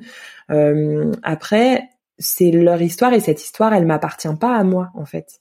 Euh, donc quand j'arrive, je laisse de côté et c'est assez bizarre comme sensation quand on le vit pas forcément dans le quotidien, mais quand j'arrive auprès des familles que j'accompagne, euh, je pense pas à ma famille, à ce que ce que je suis en train de vivre, à notre histoire, etc. Comme si au moment où, si tu veux, je sonne à la porte de la famille chez qui je vais, je laisse de côté mon histoire euh, pour entrer complètement dans la leur. Euh, et quand je repars, bah finalement, euh, je reste bien sûr à cœur, en, en, lien de cœur avec eux, et je suis présente pour eux et on continue d'être en lien. Mais je laisse aussi une part euh, de côté. Donc tu vois, ça me permet, je pense, de me protéger. Il y a aussi des espaces, comme je te disais tout à l'heure, de supervision et de partage. Si je vis des choses euh, euh, qui sont vraiment très intenses pour moi, bah, je vais pouvoir aller les partager dans ces endroits-là. J'ai aussi des consoeurs doula avec qui je peux partager sur ma pratique. Donc ça, c'est pour moi primordial parce que on est dans un métier de l'humain, dans un métier du de l'accompagnement, de l'écoute, et que des fois on peut être déstabilisé par par ce qui se passe, bien sûr. Ouais. Qu'est-ce que tu penses que la petite Leslie de 6 ans dirait si elle te voyait aujourd'hui? Euh, je pense qu'elle serait contente. Hein. Franchement, euh, je je crois que j'étais une Titi qui était quand même assez libre et cette liberté-là, je l'ai perdue à certains moments. Euh, je pense que je l'avais euh, dans les moments de choix, notamment le fait de partir aux États-Unis un an, où j'ai eu cette, euh, ces, temps de liberté qui tout à coup euh, sont revenus, ces, ces, ces, bouffées de liberté qui sont revenus. Et aujourd'hui, euh, je sens que euh, le fait d'être doula, de travailler à mon compte, bah, bien sûr que c'est du stress. Quand on est entrepreneur, il y a aussi une part de stress à certains moments mais euh, j'ai cette liberté là et je pense que la petite Leslie euh, euh, un peu fofolle et un peu joyeuse et cheveux au vent aimerait bien ça. On dit que dans la vie, quand on fait des choix, il y a des renoncements. C'est quoi, du coup, pour toi aujourd'hui tes renoncements? Hmm, Faire des choix, c'est des renoncements. Bah je sais pas, franchement, parce que euh, aujourd'hui je suis quand même tellement libre euh, dans mon métier, euh, libre aussi d'être disponible pour mes enfants et pour moi. Faire de, des choix, c'est renoncer, oui, d'une certaine manière. Euh, quand j'ai quitté l'audiovisuel, euh, j'ai, quitté euh, ce côté un peu pas bling bling, mais un peu paillette et et ah mais c'est vraiment trop génial. ah tu travailles avec telle chaîne ou ah t'as travaillé dans tel pays. un peu cet émerveillement là où je pense que ça je l'ai quitté forcément à cet endroit-là. Mais aujourd'hui, c'est tellement un plaisir pour moi de parler de mon métier, de dire ce que je fais que finalement cet émerveillement il, s'est transformé en fait. Il s'est transformé où on va me dire ah mais c'est génial! Ah mais j'aurais tellement eu besoin! Je suis allée je, je, vais te raconter cette anecdote parce que c'était assez drôle ça s'est passé hier. J'ai été chez un praticien de santé euh, que je vois de temps en temps euh, hier et euh, pour qu'il prenne soin de moi. Et dans le temps d'échange avec lui en fait il m'a dit il m'a dit ah bah je crois que au moment où j'ai eu mes enfants j'aurais eu vraiment besoin d'avoir euh, d'avoir une doula. Parce que aujourd'hui il se passe ça ça ça dans ma vie de couple. Et je sens que c'est c'est hum, terriblement en lien avec ce que j'ai vécu au, moment de la naissance de mes enfants. Et en fait j'aurais tellement j'aurais tellement eu besoin d'avoir une personne comme vous pour euh, euh, m'entendre m'écouter pour détricoter des choses qui se sont passées avec ma femme etc donc c'était hyper touchant. Et donc oui là je me suis dit bah en fait je suis tellement à ma place que c'est voilà, ça, a tellement de sens aujourd'hui. Et honnêtement, je sais pas si ça aura du sens tout au long de ma vie. Moi, je suis quelqu'un qui change beaucoup, euh, qui est très envie de vivre des choses nouvelles, des choses différentes. Donc euh, moi, je me dis pas aujourd'hui, ah bah je serai doula euh, jusqu'à ma retraite à 80 ans, tu vois. Je, me dis aujourd'hui, c'est ça ma vie. Au fond de mon cœur, je serai toujours doula, c'est sûr, parce que c'est un c'est un savoir-être et c'est ce que je suis mais peut-être que j'aurais envie d'autre chose, de vivre d'autres choses. Peut-être que ton why c'est de c'est de c'est de c'est d'apporter de la lumière et la d'apporter de la lumière, tu peux le faire de façon différente au fur et à mesure de de, de des temps. Complètement, complètement. Mm. Ouais, tout à fait. C'est quoi la plus grande difficulté que tu as eu à, à, traverser et comment tu l'as comment tu l'as gérée? La plus grande euh, difficulté que j'ai eu à traverser euh, dans ma vie, on a vécu au moment où au moment où où j'étais justement en changement professionnel. Donc les filles étaient toutes petites. Euh, donc à ce moment-là, Léonie avait trois ans, Zélie un an quand j'ai commencé ma formation d'auxiliaire de puériculture. Et un mois après euh, le début de ma formation, ma sœur qui venait d'avoir un bébé a appris que son fils était très malade. Il était, euh, il a, il a eu un cancer. Et, et en fait, toute l'année de ma formation d'auxiliaire de puriculture euh, a été mêlée. Euh, bah, je passais mes week-ends à l'hôpital, euh, à l'hôpital pour être avec elle dans cette chambre stérile où il fallait enlever ses vêtements, enfiler une blouse, être masqué, et puis être confronté à la possibilité de la mort en fait. Donc de la mort d'un être cher, de l'être le plus cher qui soit dans la vie de ma sœur. Et ma sœur est un des êtres les plus chers dans ma vie puisque je suis très proche de ma sœur Émilie. Et, hum, et, tu vois, ça me donne un peu les poils encore d'en parler parce que parce que euh, bah, la voir elle soutenir son enfant et expérimenter pour moi finalement aussi euh, le fait de soutenir quelqu'un dans la maladie. Bah, je dois dire que la chance qu'on a, c'est que ouais, elle va très bien aujourd'hui. Euh, il a, il est, il est complètement guéri de son cancer. Euh, et, et la chance que j'ai eue de vivre cette expérience-là, euh, bah c'est euh, c'est que j'ai été, je pense, confrontée euh, de manière proche à la mort, et je me suis rendu compte à quel point la mort faisait partie de la vie. Et aujourd'hui, dans mes accompagnements en tant que doula, je ne, je ne souhaite bien sûr à personne de, de traverser des épreuves de mort et de, et de difficultés, mais je sais que je suis capable aujourd'hui d'accueillir et d'accompagner des personnes qui vivent ce temps de passage. Parce que finalement, la naissance, euh, quand en tant que doula, on accompagne la naissance, on accompagne le passage du bébé de la vie intra-utérine vers la vie extra-utérine, vers les bras de ses parents et vers l'amour de ses parents. Mais le temps de passage vers la mort, c'est aussi un temps de passage. C'est juste qu'il est différent. Et donc, euh, je pense que j'ai appris beaucoup de cette expérience. Euh, j'ai souffert beaucoup, forcément, ma sœur euh, beaucoup plus, euh, c'est sûr, et son fils euh, encore plus. Mais je dirais que ça a été, j'ai beaucoup grandi aussi en vivant ça. Ouais. Ouais, c'est ce qu'on, c'est ce, enfin, on en parle souvent dans le podcast. Hein, c'est aller chercher les cadeaux mal emballés dans chaque situation, dans chaque expérience, et de se dire, ok, là c'est un moment difficile, mais comment j'en retire du positif et et, et, comment je grandis de cette, de cette expérience? Ouais, complètement. Et, et, avant de traverser, je pense qu'on a besoin d'accueillir. En fait, si j'accueille pas ma peine, ma tristesse, ma colère aussi, euh, de traverser ça. Mais pourquoi nous? Pourquoi nous on traverse ça?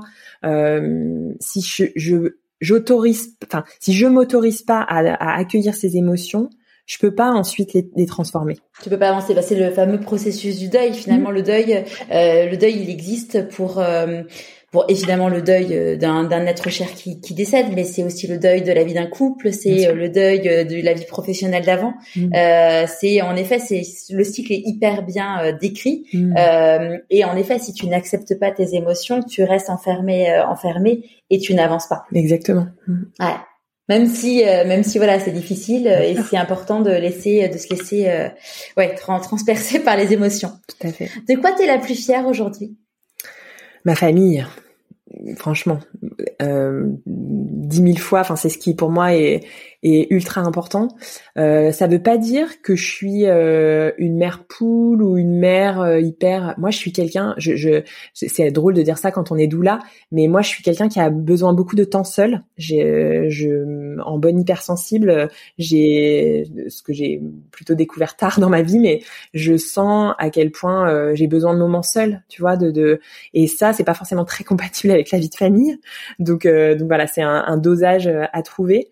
Mais clairement, euh, pour moi, c'est ce que je ce que je construis avec euh, avec Gaël, mon compagnon, euh, depuis 20 ans, qui est hyper solide, avec tellement de confiance, de partage, de communication. Pour moi, c'est vraiment ce qui, ce qui est hum, la clé de, de ce qu'on co-construit tous les deux, de réussir à dire quand on est quand on est en colère, réussir à dire quand quand bah on a on n'est pas d'accord, quand chacun on a des envies qui sont différentes euh, et quand on a des besoins aussi qui sont différents. Mon partenaire, il est, il est hyper sportif, il fait des ultra trails, il est, il a besoin de, de temps et d'espace pour euh, pour respirer. Et c'est venu vraiment au moment euh, de la naissance de nos enfants. Il n'était pas du tout sportif avant, puis bizarrement, quand on a eu des enfants, il s'est mis à être sportif. Et c'est quelque chose qu'on observe souvent, enfin que j'observe souvent chez les familles, ce besoin aussi de d'exister chacun de son côté, tu vois. Et euh, et ça euh, pour moi, c'est ce respect qu'on a l'un pour l'autre euh, et aussi euh, le soutien qu'on s'offre dans des dans des coups durs qu'on peut vivre professionnellement parce qu'il y en a toujours dans des choses que nos filles vivent et qui sont difficiles. Euh, je chéris ça, mais vraiment, euh, pour moi, c'est c'est ce qu'il y a de plus beau. Et, je, et je dis pas, enfin, je dis pas que qu'on se séparera jamais ou qu'il y aura, enfin voilà, j'en sais rien, honnêtement. Peut-être qu'un jour, euh, il se passera des choses dans notre couple qui changeront, mais mais en tout cas, ce qu'on a ce qu'on a construit toutes ces années et qu'on continue de construire ensemble, c'est très très précieux pour moi. Tu disais du coup que tu avais découvert le fait d'être hypersensible récemment. Euh, ça c'est quelque chose. Enfin moi je, je, partage ça aussi suite au burn-out. Je me suis dit mais en fait euh, en lisant un livre, je me suis dit mais en fait je suis hypersensible et je me suis j'ai eu plein de remontées dans ma vie. D'ailleurs, euh, je mettrai euh, je mettrai le lien dans les notes de l'épisode parce que du coup j'ai euh, j'ai recensé deux tests qui permettent aux personnes de savoir si elles sont hypersensibles parce que le savoir ça te mmh. change ta vie. Enfin, je sais pas si tu partages tu partages ça aussi. Mmh, complètement. Je pense que moi je suis venue sur le chemin de l'hypersensibilité par ma deuxième fille. On a compris assez rapidement que les émotions étaient très débordantes chez elle euh, on l'a compris parce que parce qu'on l'a vécu et qu'on le vivait au quotidien. Du coup, dans, dans le fait de devoir l'accompagner quand elle était toute petite, euh, dans les pleurs, dans les émotions, et, et donc on a un peu commencé à creuser ce, cette hypersensibilité là sans mettre forcément de, de mots dessus. Et puis euh, et puis elle a changé d'école euh, donc il y a, il y a deux ans et demi maintenant parce que le système scolaire classique euh, vraiment ne lui convenait pas du tout et elle devenait très malheureuse dans l'école où elle était. Et dans les dans la nouvelle école où elle est on a compris en fait à quel point le savoir-être était important et ça l'était déjà pour nous. Moi j'étais déjà doula on, on était déjà dans ces cheminements là mais on a compris à quel point l'éducation avait un, rôle à jouer aussi euh, pour euh, pouvoir se sentir à sa place, se sentir aligné, euh, développer ses propres compétences. Donc j'ai compris plein de choses dans le cheminement de, de Zélie aussi dans cette nouvelle école avec mon compagnon. Et, ensuite, ce qui s'est passé, c'est que j'ai eu entre les mains un livre de, de Fabrice Midal qui s'appelle, j'arrive pas à me souvenir du titre. Êtes-vous hypersensible ou je me souviens plus du, du titre exactement. Je l'ai eu entre les mains et je me suis dit, mais ça c'est moi, ça c'est moi aussi, ça c'est moi aussi. Je me suis revue, tu parlais tout à l'heure de la petite Leslie, je me suis revue petite Leslie euh, en CP à qui on disait mais il faut t'asseoir sur la chaise Leslie, euh, euh, qu'est-ce que tu fais par terre? Enfin tu peux pas être assise par terre alors que tout le monde est assis sur la, les chaises. Et moi je disais bah si mais en fait je suis mieux là, je, je, je suis mieux assise, je suis mieux installée pour crayonner, pour écrire. et donc je sens à quel point je suis jamais rentrée dans le moule de l'école, euh, de, euh, de de cette, ce cadre en fait euh, scolaire. Et donc, il y a, je pense qu'il y a une part de moi qui a des regrets entre guillemets parce que j'ai, je pense que j'ai une part de moi qui dit ah tiens si j'avais été plus scolaire, plus voilà certaines choses auraient été plus faciles pour moi. Et à la fois aujourd'hui, je pose un regard beaucoup plus doux sur moi-même parce que je me dis mais en fait tu pouvais pas tu, tu, tu n'étais pas, t'étais pas câblée, t'étais pas euh, faite pour euh, suivre un système scolaire, euh, aller à la fac. Quand je me suis retrouvée pendant un mois à la fac de droit dont je te parlais tout à l'heure, mais je me disais mais c'était, j'avais l'impression d'être sur la planète Mars. Enfin, c'était pour moi, c'était pas possible.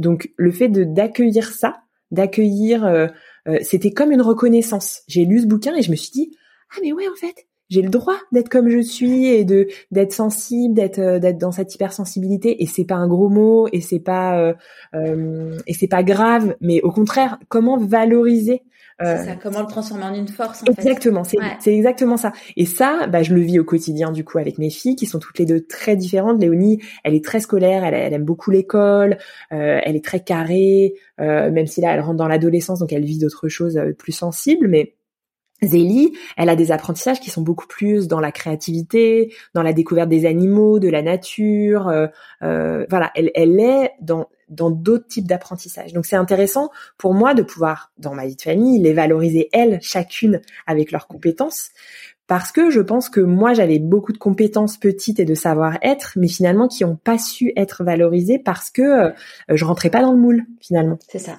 Et ça, c'est faire moi vraiment parce que je rejoins exactement ce que tu dis, c'est que à partir du moment où tu comprends que tu es hypersensible, ça te permet de dénouer tellement de nœuds dans ta vie et du coup de, de se dire, au lieu de se dire que c'est un inconvénient, c'est de, se le transformer en une force.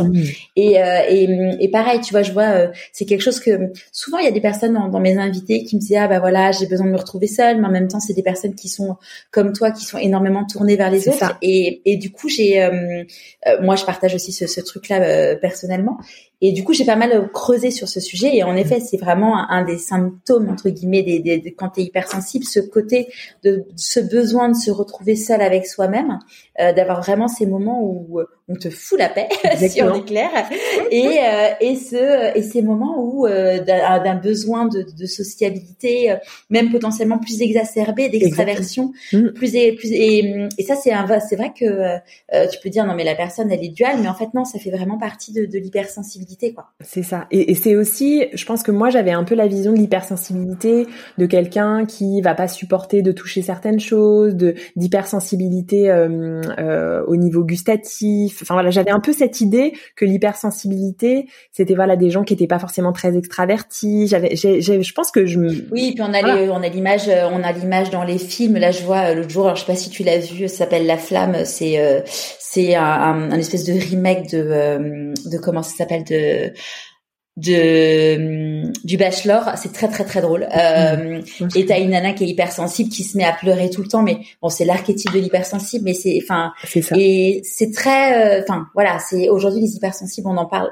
de plus en plus mmh. mais euh, mais vraiment j'incite toutes les personnes qui se posent la question je, le, je vous incite à faire ce test que je vous mettrai dans le lien des notes de l'épisode parce que ça change, ça change la vie. Et, si vous l'êtes, d'ailleurs, je partage euh, une vidéo qui m'avait été partagée par un ami qui est aussi hypersensible, celui qui s'appelle L'être à une hypersensible. Mm. Mais j'ai écouté ce truc, mais je me suis mis à pleurer. À l'époque, j'ai, euh, j'ai, je l'avais partagé euh, à, à mon à mon mari en disant mais mais, mais voilà pourquoi parce que tu me dis ouais tu me fatigues avec tes hauts et tes bas mais c'est juste que ils disent euh, oui mais les hauts et les bas ça fait c'est comme si tu me demandes de mettre des, des, des lentilles vertes alors que j'ai les yeux marrons enfin c'est juste mmh. que tu me demandes d'être une autre mmh. et et ça ouais c'est vraiment euh, dans, la, dans le chemin de la connaissance de soi, ça fait faire un bond de dingue malade. Complètement. Je trouve accueillir ce que tu nommes là, euh, qui pour moi est quelque chose que je vis au quotidien, euh, ce truc de up and down. Moi, je peux être quelqu'un qui est euh, très euh, heureuse, joyeuse, etc. Et puis je peux tomber assez facilement dans oh là là, je, je, me sens vraiment super triste aujourd'hui. Et voilà. Et le fait de l'accueillir et aussi de sentir ça, ça rejoint aussi le fait de d'accueillir davantage ma féminité et mon féminin. Tu vois, il y a ce côté cyclique de la femme. Ah, bah, exactement ce que j'ai Ouais, bien sûr. Et, qui, et, dire, euh, là, je suis chaos, je suis chaos, mais en même temps, c'est complètement normal parce que je suis dans mon dans ma phase dans le cycle où c'est normal. Mais clairement, ouais. Et, et, donc, il y a, pour moi, il y a à la fois cette hypersensibilité euh, qui peut être euh, liée à, à, un, un, tempérament hypersensible. Il y a aussi euh, le côté cyclique du féminin qui est quand même euh, globalement encore assez tu et pas forcément très accepté. et puis, pour moi, il y a aussi une temporalité dans l'année. Ce que j'observe euh, chez moi, c'est que euh, bah moi je suis née au mois de mars. Euh, je sais pas si c'est en lien, mais moi je suis quelqu'un qui adore le printemps, la renaissance des projets. je me sens, j'ai l'impression d'éclore au mois de mars complètement, de me de me libérer durant l'été, à partir de voilà du mois de juin. Je sens qu'il se passe plein de choses. Et puis là, tu vois, la rentrée dans l'automne, c'est beaucoup plus difficile pour moi. Je sens que c'est difficile pour moi, que j'ai un côté, j'ai envie de rentrer dans ma grotte, j'ai un côté ours qui a envie d'aller hiberner. Et tu me dirais, tu peux dormir de septembre à février. Euh, je te dirais, il y a pas de souci, salut, je, je, je vais me coucher, quoi, tu vois. Donc aujourd'hui, parce que j'ai 40 ans, je viens d'avoir 40 ans et que je, je, je pense que c'est un chemin de maturité et de compréhension de moi-même.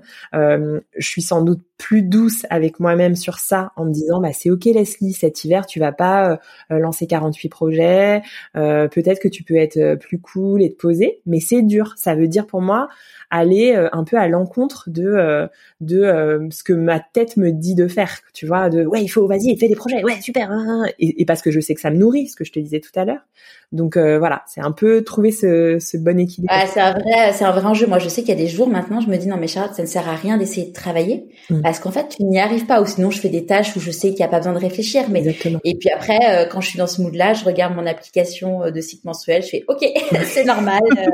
non mais c'est pas, moi c'est vraiment un truc ouais, dont j'ai pris conscience. Mm. il n'y a pas si longtemps que ça et ça m'a, pareil, ça m'a changé ma vie parce que en effet, il y a des moments où je suis une machine d'idées, de productivité. Donc, euh, je sais que quand c'est ça, bah, j'y vais, j'y vais à fond. Et puis mhm. après, bah, il y a des moments où je ralentis. Et en effet, c'est vraiment savoir, apprendre à savoir comment chacun fonctionne pour pouvoir justement se dire, c'est ok, quoi. C'est ça. Exactement. Se respecter, en fait. Ouais. Mhm. Mhm. Si tu croises quelqu'un là qui te dit ah t'es d'où là, t'as écrit un bouquin, euh, euh, t'en es là uniquement grâce à de la chance, qu'est-ce que t'as envie de lui répondre? Moi je crois pas trop à la chance. je dois bien avouer. Euh, je crois pas à la chance, euh, je crois plus euh, à, au fait de pousser les bonnes portes au bon moment. Je pense que oui, bien sûr, il y a sans doute des synchronicités, des, des choses qui se qui se font peut-être, euh, mais je pense que si toi tu pousses pas les portes, enfin si moi je pousse pas les portes, si je pose pas les questions, si je demande pas de l'aide au moment où j'en ai besoin, bah en fait il se passe rien. Je crois vraiment que la chance que j'ai, c'est que tu parlais d'intuition tout à l'heure, c'est que je me fais pas mal confiance quand je fais des rencontres et que globalement, ça m'est arrivé peu de fois dans ma vie de me tromper dans les rencontres euh, que, que j'ai pu faire. Et, et, même des moments où aujourd'hui je me dis oh là là, euh, c'était quand même intense ce que j'ai vécu avec telle personne. En fait, c'était c'est des rencontres qui m'ont permis de grandir, qui m'ont toujours permis de grandir. Et c'est quel regard je pose sur ce qui m'arrive, tu vois, où je peux vraiment décortiquer et dire euh, purée ça c'est c'est vraiment dur, c'est vraiment intense et à la fois derrière, je sais que ça a transformé beaucoup de choses pour moi parce que euh, euh j'ai appris, euh, je me suis pas trompée. Je me dis jamais, ah, je me suis trompée, j'aurais pas dû faire ça, c'est pas une bonne idée. Tu vois, c'est un peu un, mode de fonctionnement où je me dis, euh, euh, ouais, j'ai les bonnes personnes peut-être, mais voilà, j'ai poussé, j'ai poussé les portes et euh, et j'y étais quoi. J'y étais avec mon courage euh, parfois parce que parce que quitter un job c'est dur, parce que partir à l'étranger euh, euh bah, c'est pas facile quand t'as 17 ans et que tu verras plus personne euh, pendant une année. Euh, ouais, j'ai eu, je pense que j'ai eu le courage aussi. J'ai eu le courage de, de faire des choses. Est-ce qu'il y a un conseil que tu aurais aimé recevoir et du coup que tu aimerais donner aujourd'hui? Euh, Oser, expérimenter pour moi, c'est ça, la vie, c'est que des expériences. Et, et, je me dis toujours, euh, bah, si tu lances quelque chose, si tu testes quelque chose, euh, euh et qu'au final, c'est pas forcément euh, ce que tu voulais réaliser ou que ça t'amène pas là où tu aurais eu envie d'être, bah, tu l'auras vécu, tu auras expérimenté quoi. Je, je, veux pas du tout, pour moi, pas vivre de regrets, de me dire ah j'aurais dû faire ça. C'est vraiment pas ma mentalité et, et vraiment je j'encourage mon entourage et et mes filles, mon, mari, enfin voilà, à, vivre ça, à aller tester quoi. Hmm. C'est quoi le meilleur conseil qu'on t'ait donné? Euh, Le meilleur conseil qu'on m'ait donné, euh, c'est une bonne question. Euh, bah je sais pas. Qu'est-ce qu'on m'a donné comme conseil? Attends. Euh, c'est plutôt, c'est pas vraiment un conseil, je dirais que c'est plus euh, le fait de, cultiver ma confiance. Euh, c'est souvent des femmes hein, que j'ai rencontrées et qui m'ont qui m'ont soutenue sur mon chemin. Euh, et elles m'ont toujours, les moments où moi j'y croyais pas trop, j'avais un peu la sensation qu'elles y croyaient pour moi et qu'elles me disaient mais Leslie, t'es super, c'est super ce que tu fais. vas-y, bravo, franchement top, tu peux y aller, vas-y. Et donc cet, encouragement qu'on m'a donné, je pense que ça a cultivé le fait d'oser et le fait d'oser expérimenter. Est-ce que tu as un conseil de lecture? Un conseil de lecture euh, que j'ai beaucoup aimé, euh, bah, il y en a plusieurs. Je te parlais tout à l'heure euh, sur l'hypersensibilité du livre de, de Fabrice Midal que j'ai trouvé vachement intéressant. Et il y a un autre livre dont je me souviens plus du titre, il faudrait que je le retrouve, sur les femmes multipotentielles. je t'enverrai la référence que j'ai trouvé vraiment intéressant. Intéressant le qui est assez récent ouais, qui est sorti l'année dernière je crois c'est euh, pas euh, Marjorie euh, c'est pas l'équilibre du zèbre à poids non, c'est pas ça. Attends j'essaye de te retrouver en même temps euh, femme excuse-moi je regarde en même temps. Voilà je vais te faire faire du montage je suis désolée. T'inquiète pas. Potentiel comment il s'appelle ce livre?